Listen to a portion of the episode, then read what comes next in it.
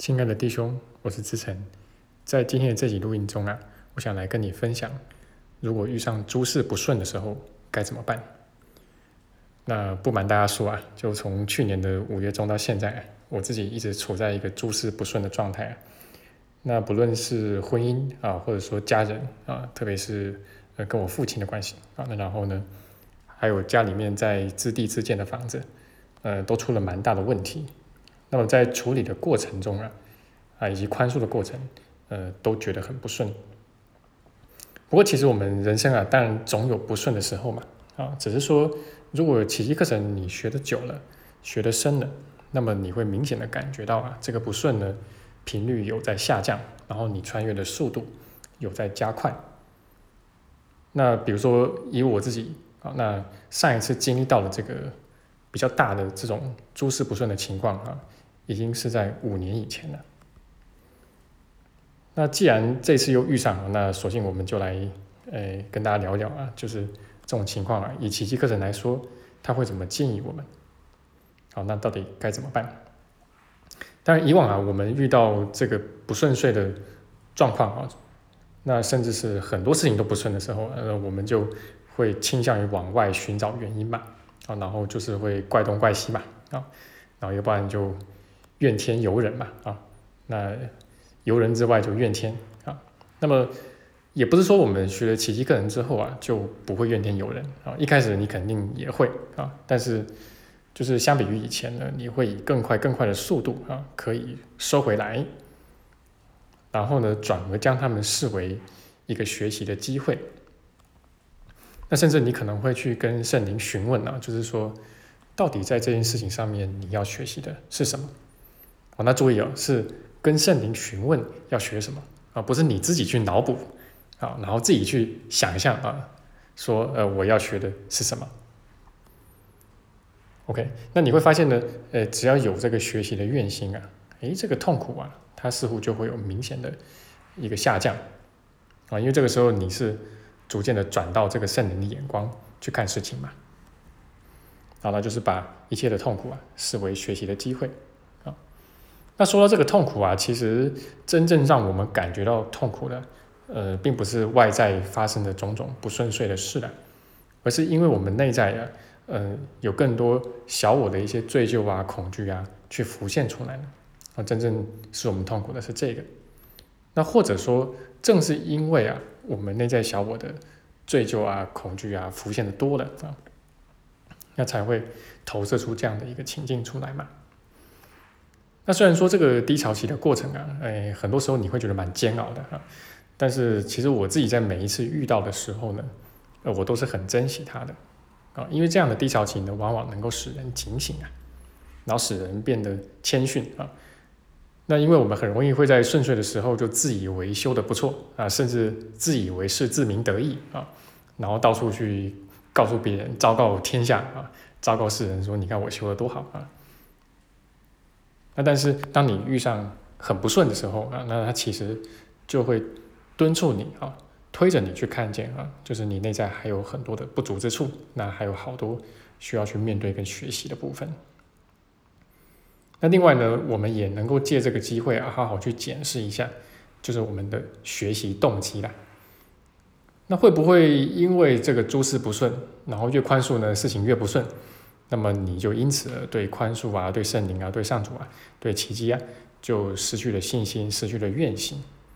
呃，如果会的话，那表示就是说你学奇迹课程呢，呃，还是有一些隐藏的小我动机啊，你还是希望可以借由这个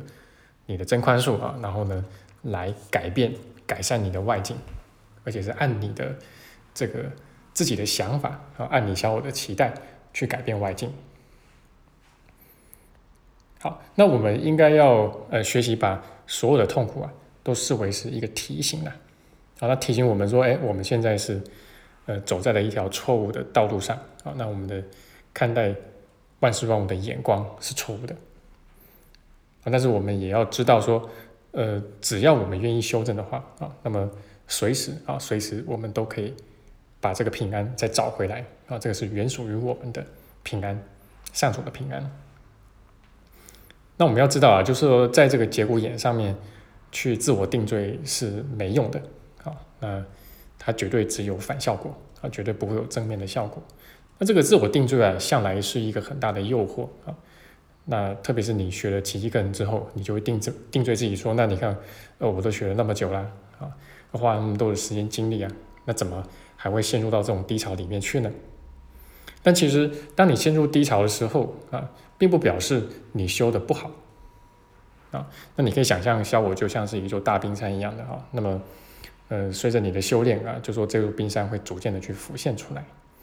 那只是说这个浮现的力道啊，这个不一啊。那有时候浮现的比较猛烈一些，有时候似乎比较温和一些啊。那比较猛烈的时候，你可能就是会投射出种种诸事不顺的情境啊。然后包括你内在的整个状态也会比以前要低很多。那你可以想象啊，就是说，其实当我们越学宽恕，然后越平安的时候，那么在小我的感受就是，他被逼到墙角了吧？啊，那么。他唯一的选择就是反击嘛，那反击的时候，他可能就给你搞各各种事情啊，啊，然后你就获得了就是各种宽恕课题啊，但是也同时是更多的啊，就是让你能够进一步平安的机会。那所以其实我自己去回顾过往啊，就是每一回面临到巨大课题的时候啊，那最终的这个收获都特别特别的多啊，然后甚至是令人回味无穷啊，那甚至是。就说成为我自己在课堂上啊，就是能够援引的一些最好的一些上课的教材。那我也想以此呢来勉励自己啊，然后呢也勉励大家啊，与大家共勉啊。那么在新的一年呢，我们能够持续朝着平安的方向迈进啊，那持续的进步，持续的有所突破。那么在新的一年呢，我们的仙女团队啊，那也将持续在这个 LINE 上面跟微信的。群组里面，然后就是带领这个公益的群组，啊，然后带大家学习正文，还有练习手册，那都很欢迎大家可以加入进来，然后一起学习，呃，一起讨论，有什么问题，也都很欢迎在里面提问讨论。那么我们新的一年呢的这个网络课，然后还有实体课，是以练习手册为主的。好，那么我们今天刚刚开始这个。第一课练习啊，那么都还来得及啊，因为我们是这个周间做练习，然后周末休息，然后方便大家这个追赶进度啊。那所以现在上车都还来得及。那我们在课上呢，会比较深入的去跟大家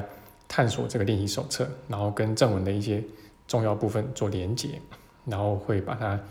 就是说跟我们的生活啊，特别是生活中的宽恕课题。做连接。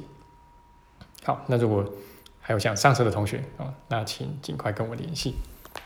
好，那这就是我今天的分享，希望对你的学习能有所帮助。那如果有的话，也很欢迎你可以把它分享给其他有需要的朋友。